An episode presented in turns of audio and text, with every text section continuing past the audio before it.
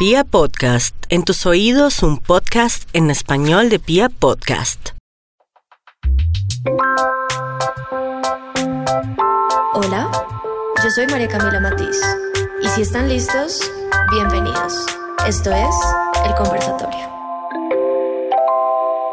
Buenos días a todos, bienvenidos a un nuevo capítulo de El Conversatorio. Hoy les traigo un invitado y además un tema muy especial porque siento que con todo este tema, sobre todo de la cuarentena, hemos descuidado un poco nuestras capacidades y nuestra seguridad en nosotros mismos. Él es Paul Rami, ¿cómo estás? Paul, estoy feliz de haberte tenido en, la vez pasada que nos conectamos en tu, en tu live.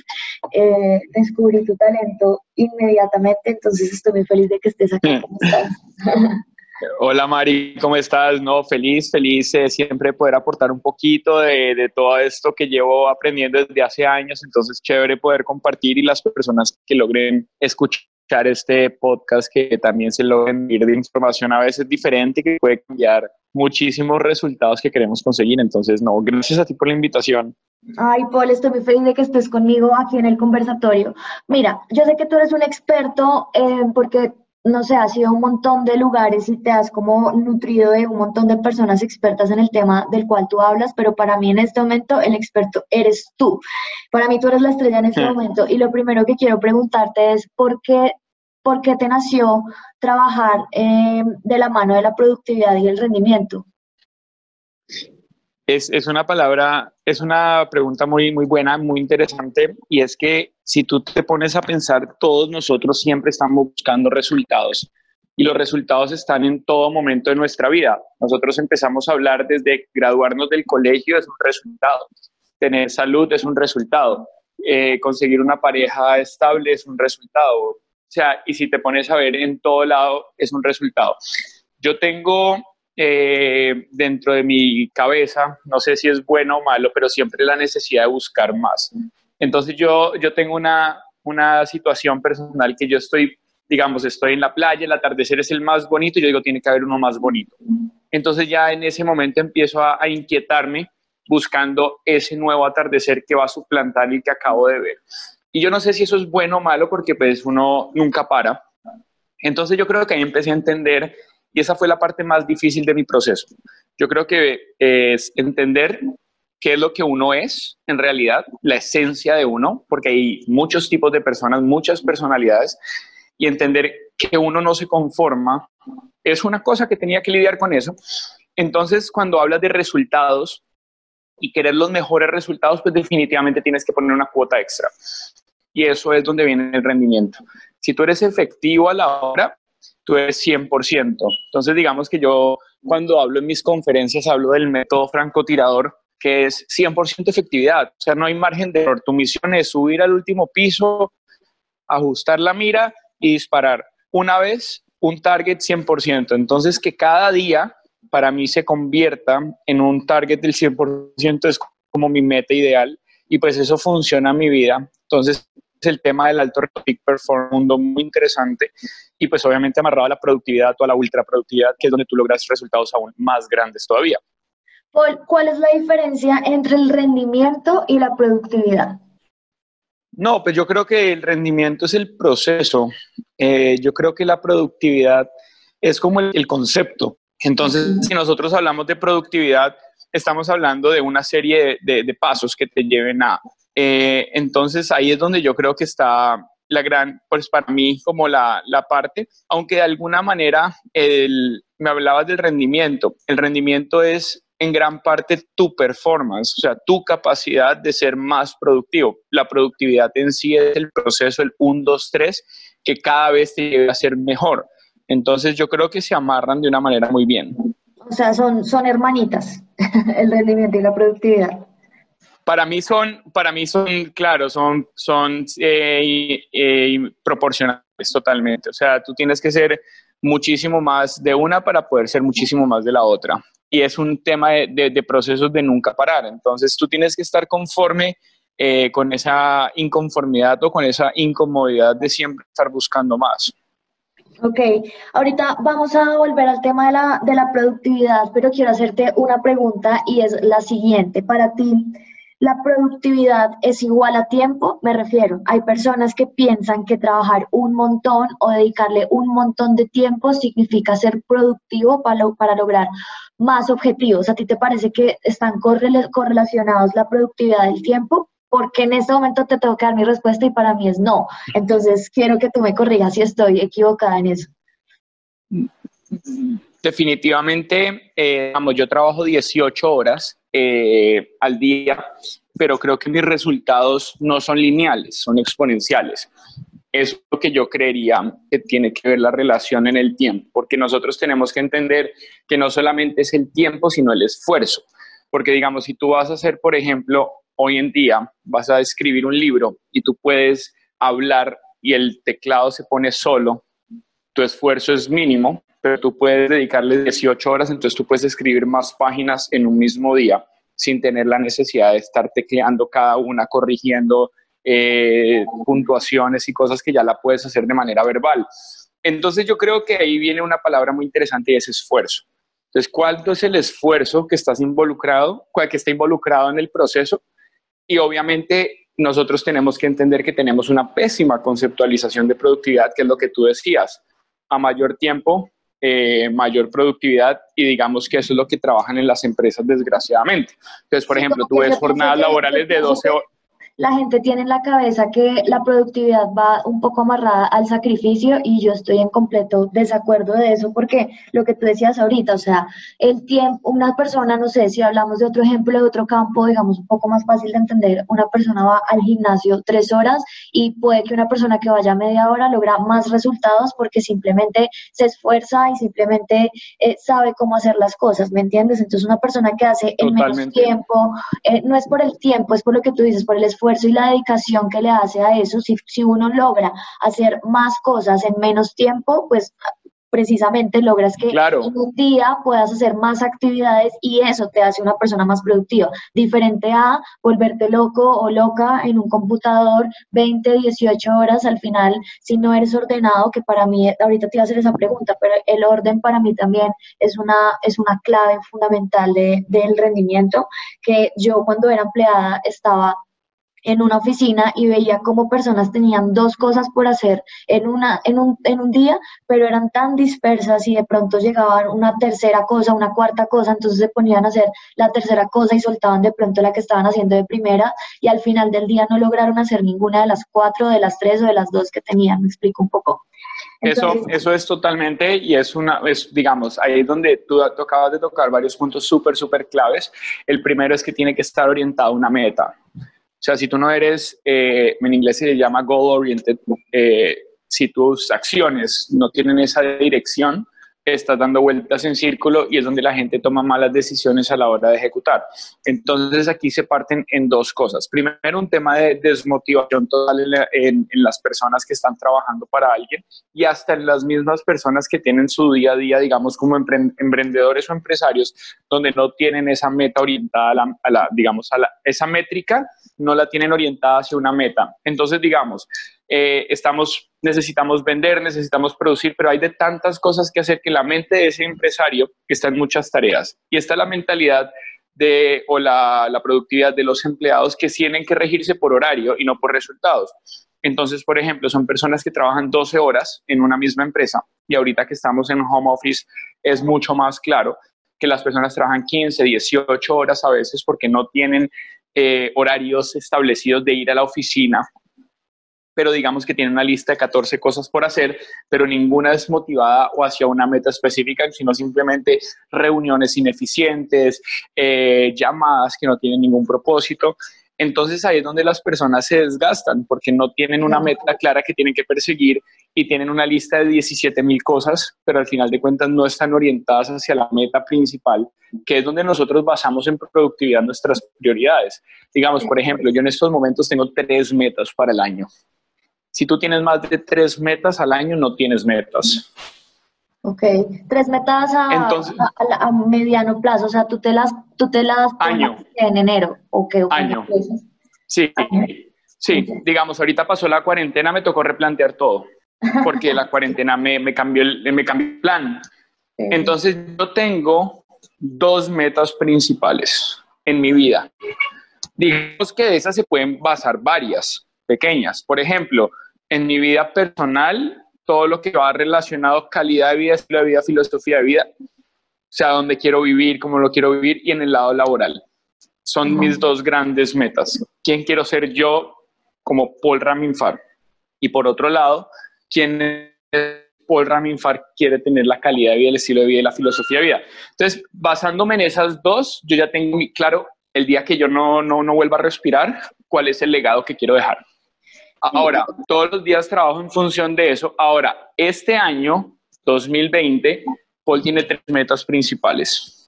Primera, marca personal. Segundo, ventas. Tercero, digitalización. Cualquier cosa que no vaya en función de eso, no la hago. Entonces, por ejemplo, hoy estamos grabando un podcast que tiene que ver con marca personal. Para mí, para ti puede ser contenido, para ti puede ser otra meta que estés buscando. Entonces, digamos que si, yo, si, en mi panorama no está este, en mi panorama no está este podcast como algo que yo tengo que hacer por alguna de las metas grandes que quiero cumplir este año, no lo hago.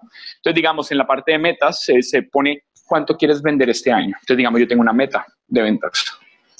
Y para mí fue radicalmente el, reto porque digamos que yo tenía, sacar, estaba sacando libro, eh, feria del libro, lanzamientos, tenía otras metas. En el momento en que cae la cuarentena me toca replantear.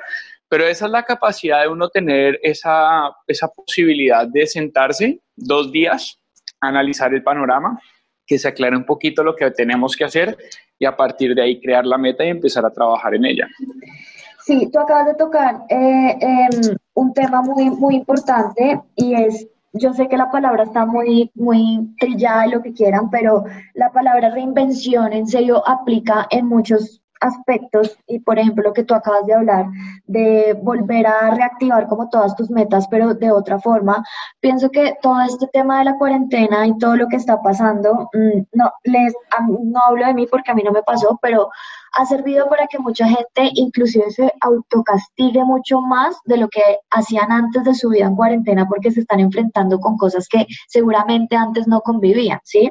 Y, Total. eso también crea una autolamentación sobre tu realidad, sobre tu trabajo, sobre tu vida y para mí todo eso recae en algo que también dijiste antes y es que eh, las personas no trabajan en sí mismas. Las personas nunca nos han enseñado, porque realmente a nadie le enseñaron nunca eso. Ahí va un tema eh, emocional, espiritual, pero creo que de, de ahora en adelante es un despertar para que la gente se dé cuenta de lo importante que es trabajar en uno mismo. Me gusta mucho que lo porque leí en un libro no hace mucho que las personas eh, piensan y, y, a nosotros nos educan desde muy pequeños a, a pensar y a sentir que el éxito va muy de la mano a ser exitoso profesionalmente y eso es como, en otras palabras, dinero y una vida estable, ¿verdad? Pero esas personas que todo el tiempo están solamente pensando en el trabajo y en alcanzar una meta, seguro la logran porque pues la constancia es la base de todo, pero por otro lado no trabajan su vida emocional. Entonces, tu lado izquierdo del cerebro te dice, por este lado vas muy bien, estás trabajando, estás desarrollando todas tus habilidades, pero tu lado derecho dice tus emociones para cuándo. Entonces, la, el equilibrio de ambas cosas creo que es la energía suficiente para uno sentirse completamente productivo.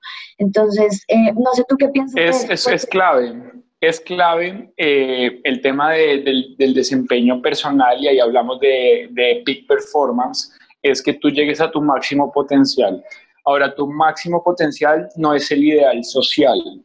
Y ahí es donde nosotros tenemos que entender que el éxito es personal y que si yo te pregunto ahora, ¿qué quieres? Posiblemente tú no sabes exactamente qué quieres. No lo digo a ti, lo digo a cualquier oyente. Si yo te digo, ok, ¿qué quieres hoy? ¿Qué quieres? La persona dice, no sé. Sin idea. Cuando tú tienes claro qué quieres, ¿ah? Sí, que mucha gente dirá que ni idea, o sea, uno tiene en la cabeza un montón de la cosas. La gran, gran mayoría de la gente no sabe por qué se levanta todos los días. Nosotros estamos lastimosamente codificados por exigencias sociales o por estándares sociales.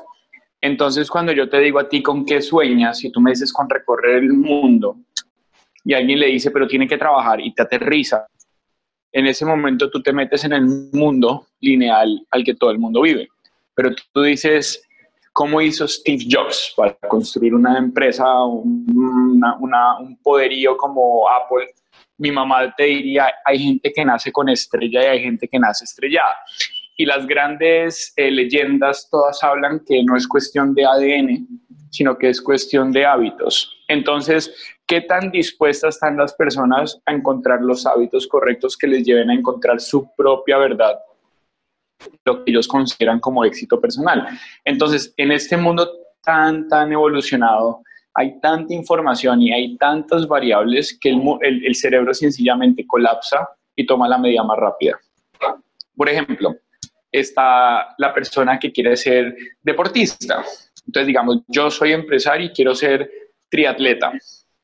Entonces, comprimimos todo nuestro esfuerzo en una meta gigantesca de empezar a hacer porque nos deja a nosotros como esa satisfacción de algo grandioso pero que es algo que puede hacer cualquier persona. Entonces de ahí tú empiezas a despegar, ok, es que le tengo que dedicar mucho tiempo a esto, entonces no le puedo dedicar tanto tiempo al otro, y empiezas a, a seleccionar qué es lo que quieres hacer.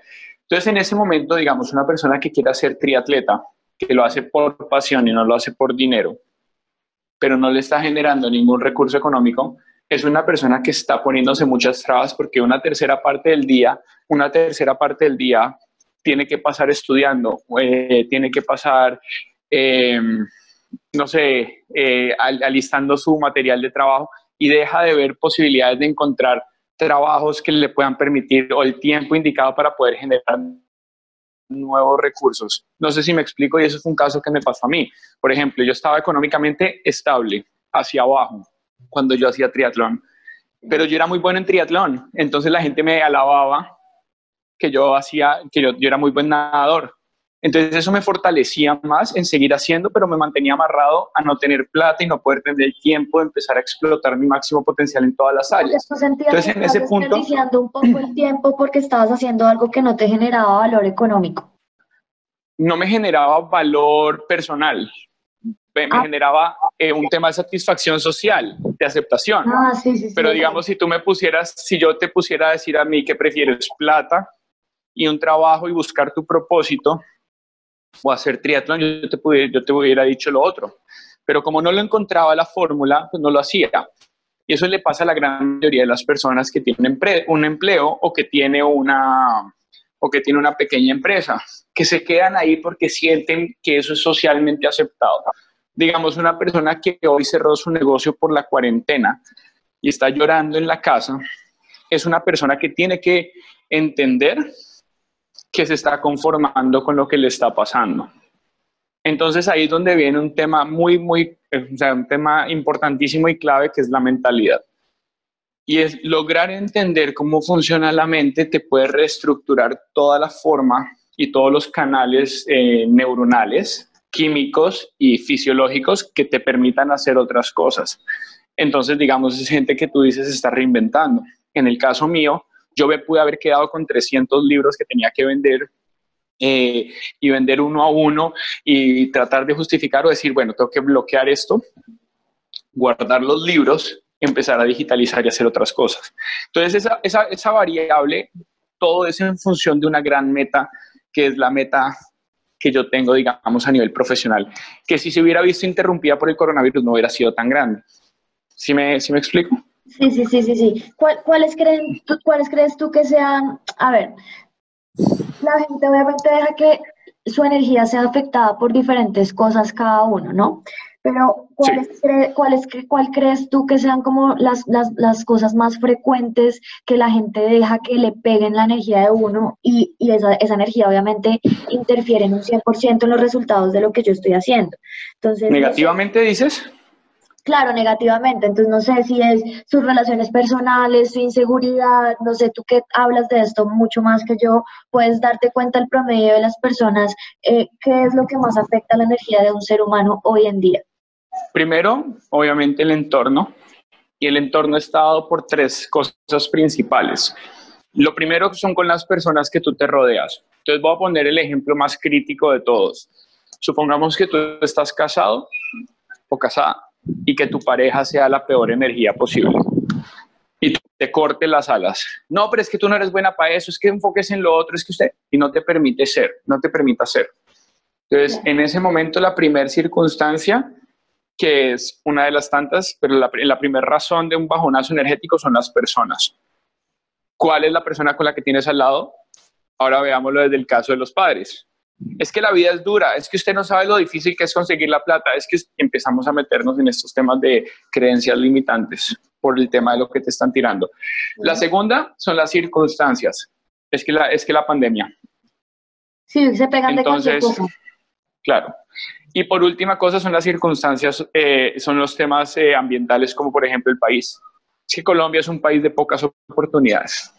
Entonces, si tú mezclas el ambiente y lo divides entre las personas, las circunstancias y el, y el entorno en sí en el que estás sociocultural, pues tú puedes sacar la conclusión de qué tan energético te sientes. Pero, por ejemplo, yo dije que esta cuarentena iba a salir. hay personas que se dejan afectar de todo lo que tú acabas de decir y más de una razón. Es decir, me afecta a mi familia, a mi esposo, en la política, todo. Pero el resumen de todo lo que tú estás diciendo, según como yo lo veo, como yo lo aplico, es siempre estamos buscando culpables o siempre estamos echándole la culpa a otras cosas, otras circunstancias de lo que yo no estoy haciendo por alguna razón que solamente depende de mí. Es decir, si yo tengo una meta, no hay posibilidad de que yo le eche la culpa al país, ni a mi esposo, ni a mi familia yo, pero no sé, no sé si estoy siendo egoísta y no estoy entendiendo el pensamiento de las demás personas, porque hay personas que sí se dejan afectar por eso y no sé eh, cómo está el control de tu decidir. Es que te voy a explicar.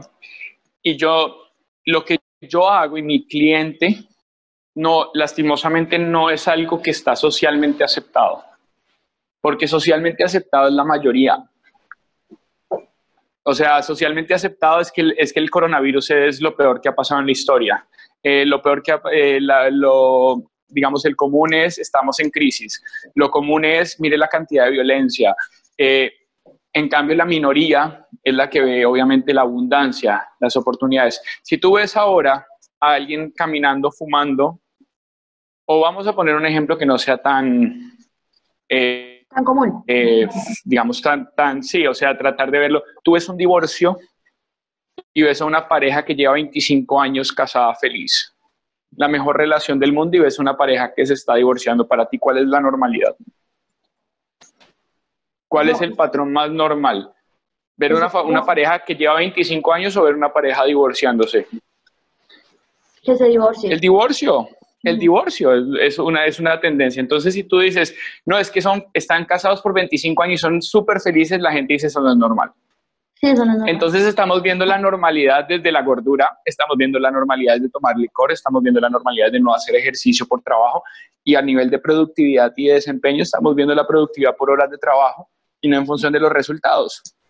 Entonces, el loco es cuál de los dos el que sueña con la prosperidad, la libertad financiera, el tener una vida soñada, conseguir todo lo que busca, o la normalidad es un trabajo de 8 a 5 todos los días por un salario mínimo. Es que, ¿sabes normal. todavía estamos pegados, muy pegados a, la aceptación de los demás, ¿sí? Y eso recae, y eso recae mucho en la seguridad propia. Todo el entorno que, tú acabas de decir, todo el entorno que tú acabas de decir es, es contrario, porque Además, la gente trabaja para aceptar, para que esas personas te acepten, pero esas personas fueron las mismas que crearon las inseguridades por las cuales tú no puedes vivir en paz, ¿sí? No tiene sentido. Total, que personas que, me han hecho, que me han hecho, que, que, que, pusieron como el huevito de la inseguridad en María Camila, ahora María Camila va a tener que cambiar su vida para poder que es darle respuesta a esas personas que fueron los, los mismos que generaron ese sufrimiento en mí, ¿sabes? Entonces, si esas Yo te hago una pregunta.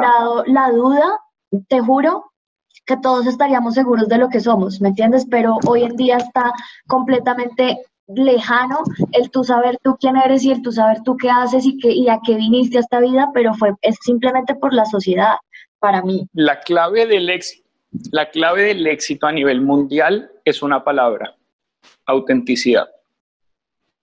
Si tú eres capaz de ser libre de pensamiento, decir lo que te sirva, a la hora que te sirva, con quien te guste, sin importar lo que te digan, y tú ser totalmente tú, egoísta al 100%, en ese momento cada una de las personas va a poder tomar una decisión realmente autónoma, que es el problema que nosotros no estamos y siempre hemos sido seres de, comunidad.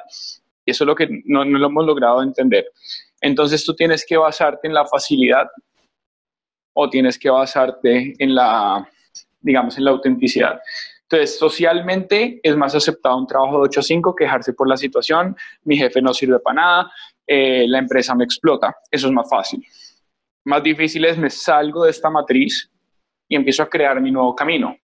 ¿Qué es lo que las personas como Steve Jobs, Picasso, Mozart, Cristiano Ronaldo, que todo el mundo alaba, es porque tuvieron los cojones, valga el, el francés, de decir no más, este no es el camino. Entonces, desde muy niños, desde muy niño es muy fácil ser auténtico. de acuerdo. Entonces, con ese, ese camino se construye por el apoyo familiar.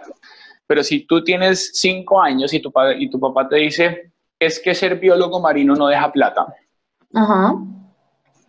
Pues el pelado le puede encantar soñar con estar metido en los océanos y sería el mejor buzo, trabajaría para una empresa como National Geographic y podría ser una persona súper exitosa, pero no, no decidió no hacerlo porque es mejor ser abogado. Mira que Entonces, yo, te, voy a decir algo acá y, y, lo tengo anotado que me gustaría que la gente lo supiera. Es un caso personal y es, yo antes me sentía muy, tenía como que me pegaba mucho a, a ciertas personas, a ciertas situaciones solamente por tener la razón y puede que la tuviera, pero a veces también, y eso genera mucho conflicto porque si yo me, mejor dicho, yo no puedo convivir con que tú, Paul, pienses diferente a mí, creamos una guerra y hasta que alguno de los dos no considere tener la razón y el otro ceda, mejor dicho, se nos puede ir toda la vida. Y así eran todas las relaciones. Entonces, esa, esa, esa fricción existe en jefe, persona que tiene a cargo, mamá, hija, novio, novia, o sea, el hecho de tener la razón es algo que a mí personalmente me ha atormentado un montón. Y yo renuncié a eso. Entonces yo dije, no, pues ya que la gente tenga la razón, el hecho de que yo piense diferente y que la otra persona también piense diferente no significa que yo no tenga la razón ni que me esté sintiendo como estoy sintiendo. Sin embargo, qué pereza ponerme a pelear para que el otro se, se sienta bien, que tiene la razón. Sí, tienes la razón, dale, no voy a pelear más contigo. Yo renuncié a eso. Es que en este momento... yo renuncié a eso y te lo juro que yo digo, ¿cuánto tiempo perdí? O sea, aparte de que uno no tiene tiempo libre por estar trabajando y buscando los sueños, ahora resulta que uno tiene que estar peleando, tratando de buscarle el lado amable para tú explicarle a una persona que la vida es de una forma, es que la vida es distinta para todos, ¿me entiendes? Y cuando uno entienda Total. Nadie tiene por qué tener la razón, o sea, nadie tiene la razón, o sea, cada quien es autónomo de sus pensamientos, pero tú no te imaginas la cantidad de tiempo que yo me ahorro, porque ahora las discusiones no son discusiones, es simplemente ¿Tú qué piensas? Yo qué pienso, perfecto. Pero yo te diría que lo puedes llevar al siguiente nivel y es tratar de buscar personas de las cuales tú te logres inspirar y tengas que tener un cuaderno a mano para tomar nota de todo lo que está pasando en esa reunión. Y eso es lo que yo aprendí. Y obviamente la cantidad de amigos me bajaron a una cuarta. Eh, la, cantidad de conocidos se aumentó porque pues la gente le interesa oír mi punto de vista, pero le, le, interesa oír mi punto de vista porque es que no es mi punto de vista, es lo que la gente no entiende, es la unión del punto de vista de cientos de personas que me compartieron un, un 1%, entonces 100 personas y cada una me creó un, un 1% nuevo, yo lo amarro a mi experiencia y creo mi verdad. Claro, no, pues y esa parte a mí me cambió la vida eso me cambió a mí la vida cuando yo entendí que la verdad es personal. Exacto. La verdad no es social.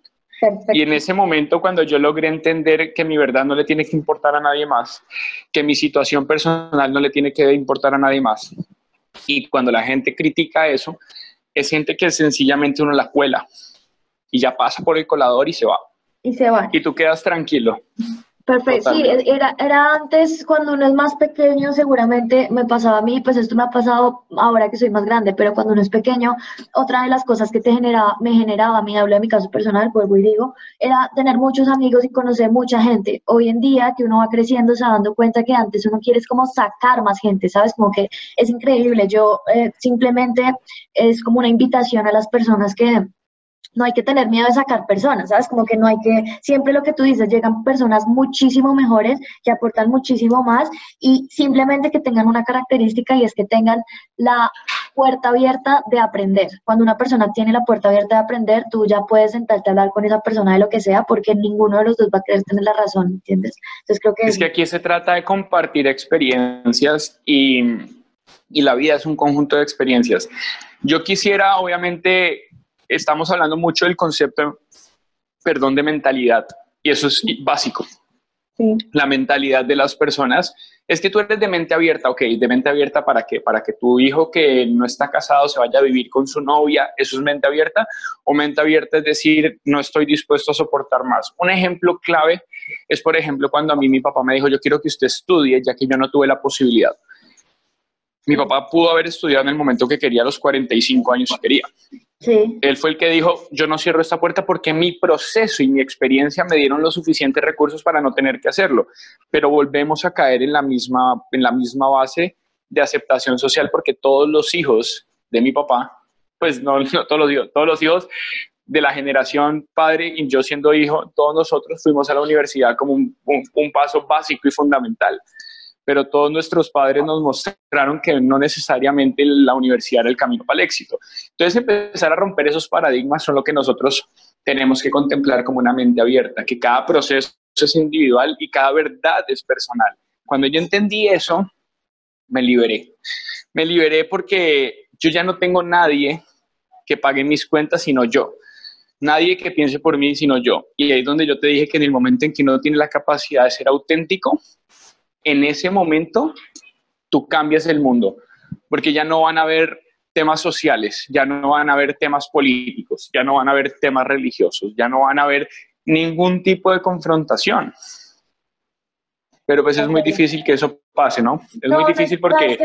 o sea, yo pienso que no es tan difícil. A mí el chip me cambió de un día para otro. O sea, uno simplemente se cansa y al otro día uno se levanta con una energía diferente. Y si uno, si todos cambiáramos ese chip de la misma forma, todos nos redaríamos. Eso es lo difícil. Sí, está difícil, pero no es imposible. Porque el 85% de la población mundial vive en ese entorno. No, yo creo sacar, que sacar a ese, claro, es, digamos, tú en estos momentos tienes un, una connotación diferente de la vida y estás haciendo estos espacios me parecen chéverísimos. Yo me nutro de lo que tú dices, tú te nutres de mi experiencia y vamos creando nuevas, nuevas conexiones, pero ¿cuántas personas escuchan el podcast? Y no porque no tengan acceso, es porque no lo están buscando. Exacto. Entonces, la gente que lo busca es lastimosamente la minoría. La minoría, sí. Te voy a poner un ejemplo rápido y obviamente, ¿tú crees que con el mundo de abundancia que llegan ayudas humanitarias a cualquier lado porque todavía se siguen muriendo niños de hambre? Sí, de acuerdo. Entonces, cuando tú te das cuenta de esas cosas, tú entiendes que hay un sistema que no es el que tú estás no es el, el puro auténtico que tú tienes en tu mente. Sí, de acuerdo. Entonces en ese momento, en ese momento cambia todo el entorno porque tú te das cuenta y yo te puedo garantizar que la cura del coronavirus ya está, creo que está más en procesos legales y en procesos eh, farmacológicos y en, en, temas eh, comerciales, más que en un tema de, de, búsqueda de, de solución. Sí, estoy Entonces, Ahí, es un tema bastante externo a la enfermedad, la verdad, para mí. Total, totalmente. Y eso es lo que de alguna manera la gente de la, de la mayoría no ve. Entonces yo no puedo combatir y por eso, digamos, yo tengo muy claro que todos mis talleres, mis mentorías, mis capacitaciones son para una, son para una minoría. Pero es una minoría que marca la diferencia y es una minoría que quiere cambiar el mundo. Por eso vivir en máximo desempeño, en peak performance, y ser ultra productivo. Para mí es una pasión. Y cuando la gente entiende que yo vivo en función de mis resultados y de tratar de inspirar a otras personas a que hagan algo diferente con su vida, solamente con que yo haya inspirado una sola acción de esa persona, yo ya dejé una huella. y una acción no es una sonrisa, es una acción es hacerse una pregunta que nunca antes se hubiera hecho. Porque el mundo está lleno, de, el, el mundo no hay preguntas. En el mundo solo hay circunstancias. Entonces, por ejemplo, si tú dijeras, ¿cómo hago para conseguir un millón de dólares en un mes? Y tú te das cuenta que tienes que facturar eh, 30 mil dólares diarios y empiezas a decir, ok, ¿de qué manera en 24 horas son mil dólares la hora por 24 horas? ¿De qué manera creo un sistema para facturar mil dólares? posiblemente no va a ser vendiendo empanadas. Sí. A menos de que sean un millón de empanadas. Pero digamos que tú puedes empezar a buscar soluciones de una pregunta y tal vez la pregunta no se va a solucionar ese día. Pero si tu meta es cómo ayudarle a las personas a ser millonarias en un mes, tú ya puedes empezar a buscar un nuevo sistema de ayudar a las personas que estén dispuestas a pagar por ese conocimiento después de 10 años de tu investigación para que logren tener un millón de dólares en un mes. Y todo nació de una pregunta. El problema es que la gente no tiene tiempo para hacerse preguntas. De acuerdo, sí, estoy completamente de acuerdo contigo. He aprendido demasiado escuchándote, la verdad, estoy acá con espero y cuaderno en mano. Paul, para terminar, em, te quiero hacer una pregunta y es, ¿cuáles son las tres cosas que para ti eh, ¿cómo digo esto? Como que hacen parte de una persona productiva. Sea, ¿cuáles serían las tres cosas que tú dices, si una persona sin esto no puede ser productiva? O sea, apartando un poco. Metas claras. Ok, metas claras. Sí, sí, total. Si tú no tienes metas claras, eh, no, no creo que, creo que tienes que tener hábitos correctos. ¿Ahí qué incluirías en hábitos correctos? Si, digamos, lo que tú haces requiere eh, estudiar, estudiar. Si requiere, eh, por ejemplo, que todo para mí necesita estudiar. Entonces, es parte de un hábito ser estudioso. Siempre, siempre seguir cultivando la mente. Entonces, lo primero es tener una meta clara a la que estoy apuntando para saber el barco hacia dónde tiene que navegar. Lo segundo es tener los hábitos correctos. Entonces, si por ejemplo tienes que levantarte a las 5 para poder entrenar, tienes que entrenar. Y lo cinco es el ser como, como, un, como un tema completo y estar en perfecto estado con óptimos niveles de energía. Entonces, el hábito correcto es hacer ejercicio, el hábito correcto es alimentarte bien, el hábito correcto es descansar bien y el hábito correcto es obviamente. Y por último es la acción constante. Entonces, creo que dije cuatro, pero tratemos de manifestar los hábitos con el ser para que las personas trabajen en esa parte completa entonces, digamos, es una persona que se cuida, que estudia, que todo. Y por último, está la acción constante.